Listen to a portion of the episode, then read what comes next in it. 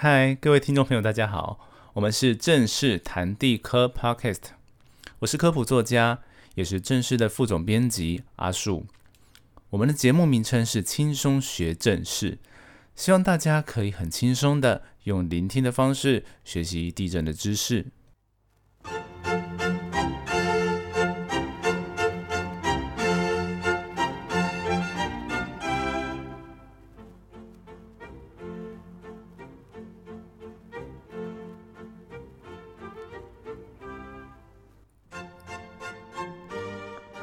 Hello，各位听众朋友。上个星期，我们跟听众朋友聊了一些跟地震预测有关的科学知识，在其中，我们也跟大家提到，因为我们目前对地震的成因、它的细节的机制还没有很了解，而使得地震预测这个目标离我们还是非常的遥远。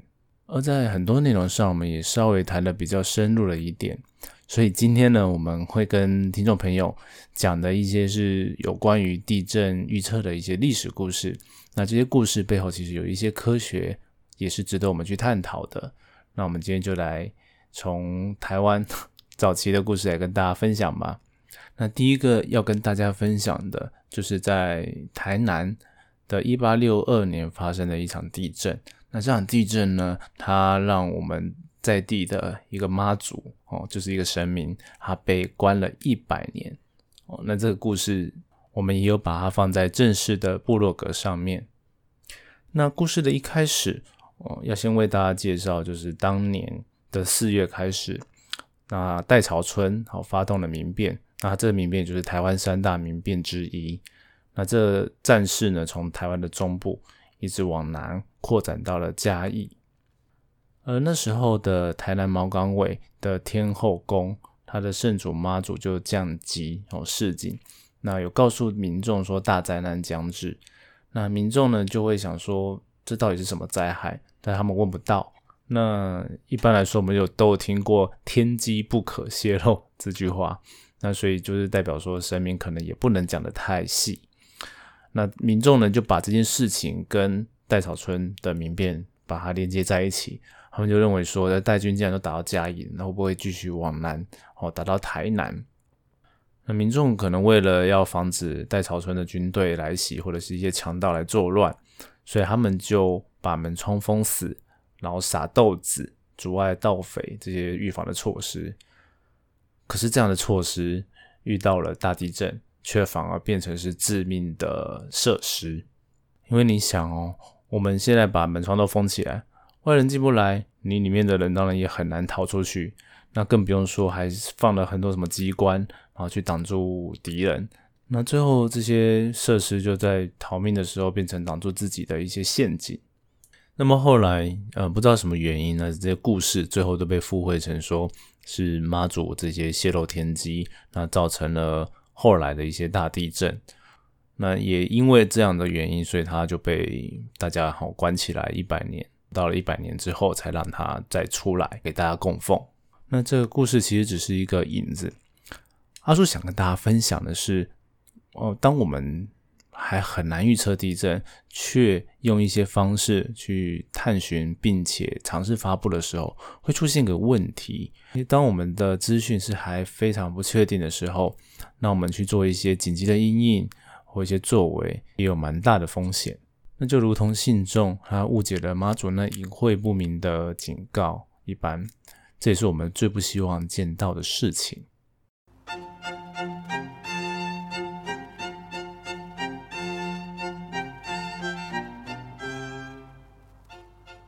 那前面的这个故事呢，它就基本上是发生在我们还没有办法知道地震是什么，就是连地震仪都还没有发明的年代。不过接下来我们要谈的。就是已经发明了地震仪，而且还有尝试用科学的方法来探寻地震预测可能性的故事，那就是我们上个礼拜也有提到的海城地震。那海城地震用的方法其实跟我们现在很多的地震前兆观测很像。那开始有这样的方法，就是有人在大地震之后回去看，说，哎，大地震前可以观测到一些地球物理。的异常，就是地下水啊，或者一些电磁场之类的，就各种你用一些仪器可以观察出来的变化。基于这原因，其实开始就会有一些观测是长时间的，然后看看说，呃，这些可能会发生地震的地方，它在没有发生地震的时候，它背景的资讯是怎么样。接着在大地震之后回去检视说，哎，资资料里面有没有看到说，在大地震之前有一些异常的行为？当时呢，中国就建立了一些模式，就是说，哎，怎样的行为它可能就会有大地震发生？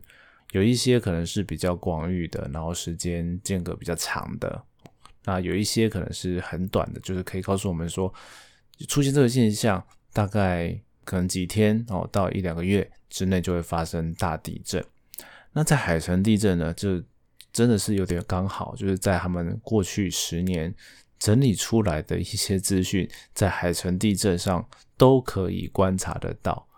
那也因为这样子，他们就觉得很有信心。对这个应该要把大家都疏散掉，那才能够确保大家的安全。那他们就做这件事情，那这件事也成功了。我们好像真的可以预测地震了耶。那想当然，大家也知道，接着下来很多大地震就没有办法这么容易的被预测到了。包括我们熟知的唐山大地震，那发生在海城地震没有多久之后，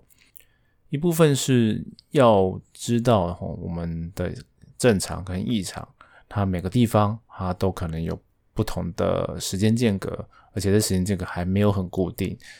而我们的背景资料就没有那么的确定。那第二个就是所谓的临阵反应，在我们现在观察的各种前兆科学中，它并不一定会每次都出现，就是每一个，比如说我们每一个断层，它都有不同的性格。好，那它呃要生气要动的。之前它的一些前兆现象都不一定都一模一样，所以我们很难把这个经验法则套用在很多地方。说不定真实情况就是每一个断层、每一个运震的区域，它都是 case by case 的。那这样就麻烦了，因为它很多大地震，它重复的周期都是上百年。那我们要看到它的变化，那可能就要花上很多很多的时间。那么接下来，我们把镜头拉回台湾，台湾的九二一级级地震，这可能大家都比较熟知的例子。在那地震之前，其实我们回头去看啊，那资料很多，就是在级地震前，还有小地震的活动度有一些比较显著的变化。但是这变化呢，其实科学家还是看到一模一样的数据趋势。我觉得他们还是很难跟大家说啊。地震是发生在什么时候？因为我们就只有这么一次的观测资料。那另外一个更令人觉得哀伤的例子，就是意大利的拉奎拉。这个在我们正式的一些文章也有提过的故事，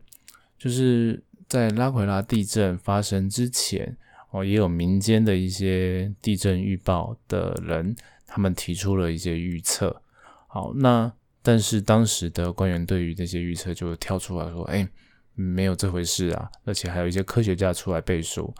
告诉大家不要惊慌，然后待在家里哦，就不要想说啊会有大地震发生。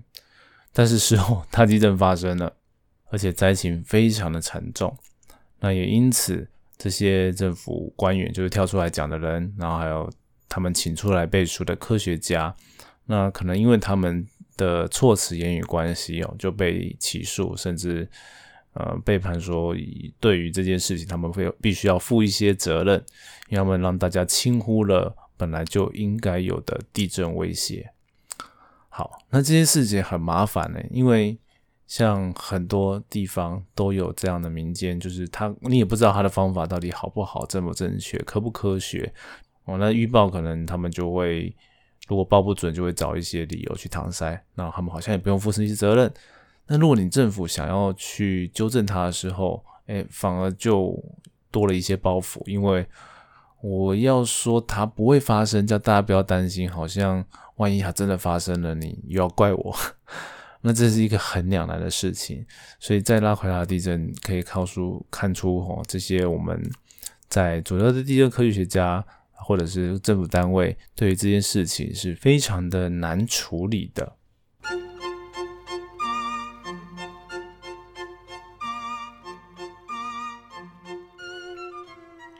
好，那谈到地震预测，我们现在前面其实你可以把它当做是暖身就好，因为我们现在才真的要讲到呃国际上所谓的那个地震预测的传奇人物哈，他的大咖。这个方法应该说这个方法的名称叫做 VAN 法。那 VAN 法这个简写，它是来自于发明这个方法的三位希腊科学家，他们的姓氏字母开头。哦，那那他名字很难念。那 V 的话就是呃 v a l t e s o s 哦，那哎呃他可能是希腊文，我不确定我念对不对。那艾利克啊，另外一个就是 Alex 什么 Pros，好，那是 A，然后跟 n a m i c o s 啊 N 开头。好，那这些这三个人哦，他们就刚好呃组成 一个 team，然后然后有去做观测，然后也有人负责去做推动，说这个方法很有效。然后也去，呃，在媒体上有一些发布，然后他们也有去做一些相关研究，去投科学期刊，然后去寻求其他科学家的认同。好，那他们从一九八零年代初啊就开始去发展，然后他们做的方法就是，呃，说起来像是 SES，就是地震电讯号哦，seismic。Electric signal，好，那他们的理论是说，就是地底下的岩石，它的断层哦，他们已经就是也是基于像断层的弹性回跳理论上面，只是他们觉得说，在那个断层破裂的之前，应该会放出一些讯号，电流的讯号，然后被他们侦测到，然后他们就发明一些侦测电流的仪器，在希腊那边开始观测。好，这是他们的理论依据。然后他们做了一些研究之后，哦，先生说他们很多成功的预测了，然后也提出说啊，他们什么时候呃去开始预测的，然后地震发生是多少，然后他们甚至就提出了说他们的误差可以在一百公里内，哦，就是正样的误差。好，然后他们的规模可能也也大概误差没有很大，他们就觉得。说这个是一个好用的方法哦，而且他们还写了很多呃书啊，或者是呃漫画哈，去去把它宣扬一下。然后那时候日本哦，也对地震研究一直很有兴趣，因为他们日本地震也很多嘛。那日本人也觉得很想要预测到地震，所以他们有一些人就是去跟 VN 哦合作，好，然后就在日本也做了这些实验。好，那。当然，他们有很多数据，就开始发表更多的文章哦。然后，但是他们的嗯预测方法呢，并没有讲的非常的详细，而且他们提出的物理理论模型，其实也有很多的地震学家哈跳进来质疑。那甚至有一些地震学家用统计方法哦去检验他们的预测到底可不可信。而后来到最后，他们的方法被所谓被质疑到最高点，它就发生在一九九九年九月哦，那不是台湾的 九二一地震。九月的时候，在希腊也有一场规模五点九的地震。那规模五点九，我们想说，哎，我们九二一这么严重哦，规模七点多，然后平常在台湾的地震规模五点九，应该都还好吧？但是这一场地震。在雅典那边哦，发生了很严重的灾害。那这是一件最讽刺的事情，因为这些啊 VAN 方法的地震学家，他们就从希腊出来的，而且他们在希腊那边做了很久的研究，但他们却预测不到说这个会真正造成危害的地震。那真的可以说是一种天大的打脸。那 VAN 团队呢，他们。很想挽回颜面，所以他们就根据他们的一些 data，在随即又在预测了下一场地震。那你要想，我们在前一场地震可能没多久造成了非常大的伤亡，然后马上就有人跳出来，然后信誓旦旦预测下一次大地震的发生，哦，就在可能没多久之后，那一定是造成恐慌的，啊而且这造成恐慌，然后到最后他结果没有预测到的时候，反而。让大家对于这个 VN 法的信任度又大幅下降，所以这个方法呢，虽然它后续还是有人去积极的在做研究，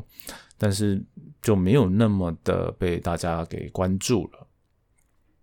好，那以上就是今天阿树想跟大家分享的地震预测的一些故事，跟它背后的科学。那我们可以看到说，一直以来人们都还是不遗余力的做这件事情，因为大家都想要说啊，我如果可以早几天、早几个月知道说大地震将会发生在哪里的时候，我们就可以做很好的隐隐。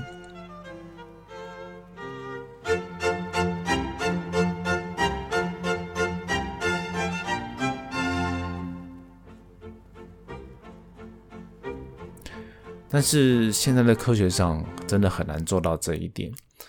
而我们刚刚讲的 VN 法，就是把地震学家更分成两种，就是一种就是相信，呃，有一天我们可以用一些方法预测到地震的。那还有另外一种，就是想说我们离地震预测非常非常的遥远，我们现在去期待这种很遥远的东西，根本没有帮助，至少对大家没有帮助。好，即使是这些不相信呃地震是可以被预测的科学家，他们还是会想要去评估未来地震的状况。所以在这边，我们会把地震的预测，我们现在都会讲地震预测。地震预测，它在英文上其实有两种不同的名词的概念。我们来分两则例子跟大家谈一下。第一个就是用 prediction，就是 s q u a r e prediction，就是预测。那预测这个字眼呢，它就会是呃，像我们前面提到的，用前兆的方法，或者是用各种哦想要做短期临阵的预证预测这个方法，我们就会用 prediction 来讲或 predict。好，那另外一个就是 forecasting。那 forecasting 的话，它就我们可以想象，像我们现在天气可以做预报，这东西叫做 forecasting。哦，就是我们尝试。呃，用一些给定时间范围，哦，然后误差，然后发生的可能性。我们想到说，我们预测天气的时候，常常会用降雨几率，就百分之多少去做预测。那么 forecasting 大概就是这样的概念。那这样的概念是可目前的科学可以给我们一些方法哦做到的。那这边跟大家分享。呃，第一个就是说，在加州。哦，他们的断层那边就有一个叫 San Andreas 断层，哦，圣安德烈斯断层。那那边其实在过去也是一九零六年有发生旧金山大地震，然后我们时常也会听到说在洛杉矶哦，或者是整个加州其实都有蛮大的运震的地带。而当初啊，那个瑞士地震规模也是以加州这边为背景值去求出来的。好，那么就代表说他们活动性很高。那科学家经过长期的分析之后，就知道说，哦，它的一些回归周期，那就进而可以去做一些推算。那我们把这个方法呢，在台湾其实也有，就是台湾 Earthquake Model。那现在我看一下，在我们正式之前也有提过了，啊，现在是在中央大学地震灾害链风险评估及管理中心。好。在台湾地震模型，就现在在这个中心的底下，也有做几率式的地震风险评估。那么要怎么去评估呢？第一个就是，嗯，可能在我们这系列第一集有跟大家讲到说，啊，地震发生的成因有很多种嘛。那我们把这些发生的成因的机制啊弄懂，然后也知道说大地震它重复发生的几率会怎么样。那经由科学的方法，我们可以推得呃两件事。第一个就是说，我们地表那些很明显的活动断层会发生大地震的断层，它的在线周期是多少？然后很多大概都是这样上百年，然后它的误差可能就会有好几十年。好，但是没有关系，虽然它看起来好像误差很大，但是我们可以用数学方式去做一些几率的换算，就换算成说，我们把时间看长，我们不要看。啊，几个月那种临阵的预测，我们看说三十年、五十年，它会发生到最大的地震，大概会有多少几率，跟发生到多大，去做一些计算。那我举个例子来说，我们会算说，譬如说五十年内超过十趴，就是百分之十，它会出现的最大震动哦，分布图。那这样的分布就是说，我们可能。你不可能说用一趴就是极端的几率，好，那我们用十趴就是十分之一会发生到的最大震动的几率，然后去做评估，说我们的建物的耐震要做到什么样的程度，然后我要投入多少资源。好，那前面有提到说我们可以去分析断层嘛，那那些危害度很大的断层，我们就会去做，呃，像现在有做，就怎么讲，就是限建呐，好，类似限建的概念。或者是你在那附断层的附近，你不要盖得太高，然后或者是你把房屋的强度尽量在增强。好，透过这些方法，我们可以做长期的阴影。那短期呢？短期我没有办法做很短的时间，但是现在我们可能常大家手机都会收到那种预警简讯，就是如果你所在地可能过没多久会有一个震度大概三四级以上的摇晃的话，手机就会赶快告诉你说，等一下地震就要来咯，你要马上去躲。好，那我们现在呢，科学上能够做到就是说，告诉你几秒后的事情，或者是告诉你三十年、五十年。之内可能有机会会遇到的状况，好，那我们就可以去做长期，就是我们把房屋的坚固造，呃，房屋的坚固程度给弄好，那么灾害的应变弄好，好，然后房子里面的摆设哦也要特别的注意。那在临震的方面，我们有这个紧，就是紧急的讯息，可以让我们可以及时的去掩护。哦，这是目前如果从科学上来说，我们可以得到呃最好的方法，大概是这个，因为这些东西是稍微比较能确定的啊。预警当然是误差当然最小的，因为它地震真的已经发生了，就差在我们在计算它的震度可能会有正负一级的差异。那么房屋的那个危害度，就刚刚讲到的浅视图，它也大概都可以做参考。就是相对比较低的地方，哦，我们可以说还好。但是，呃，浅视图上面画起来红红的、特别高的地方，哎，我们就要小心。那啊，刚刚我讲的这些，我会在资讯列提供一些相关的讯息给大家参考哦，大家可以进去看。好，那回到这里，就是哦，我们就是做很长期的跟做短期的去做到。那虽然我们都很希望说，可能在几个月、几天内发生的地震，如果知道，哎，我可以做更多的阴影，但是这毕竟就是很难做到。而且你像我刚刚讲的那些 V N 法，你误差那么大，其实跟丢铜板没什么两样。那么我们就很难去做阴影哦，因为你一直三天两头的就是说啊，我们大地震即将来了，然后大家都不要工作哦，都不要去做事情。那这很难，而且这风就是你长期下来你会得到的恐慌，你会损失的一些经济是非常的巨大的。那我们也像台湾的地震那么频繁，哦，这样的做法其实真的会影响民生，会非常的大。那倒不如，因为其实我们真正看地震发生的频率也没有高到，呃，我们三天两头就要很担心很担心地震。哦，实际上不是这样嘛，所以我们就要想说，哎，那实际上我们可以做的就是长期的顾好，那房屋至少盖到你说中小型的地震，规模六点多的，然后可能震度大概五级六级的，它稍微能够撑住。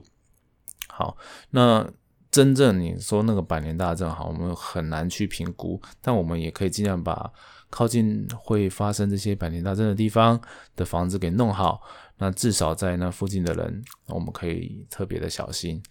那另外像是之前啊很红的就是土壤异化的前世哦，那大家知道说哦，土壤异化高的前世，我们可以把房子的地基盖得好一点，那就其实就可以预防土壤异化的发生。哦，可以浅视图不是 给你呃涨房价或降房价的，是告诉你说你这边就是有为比人家还多一点风险。那你是不是要投多投入一点成本？对，大概就是这样的概念。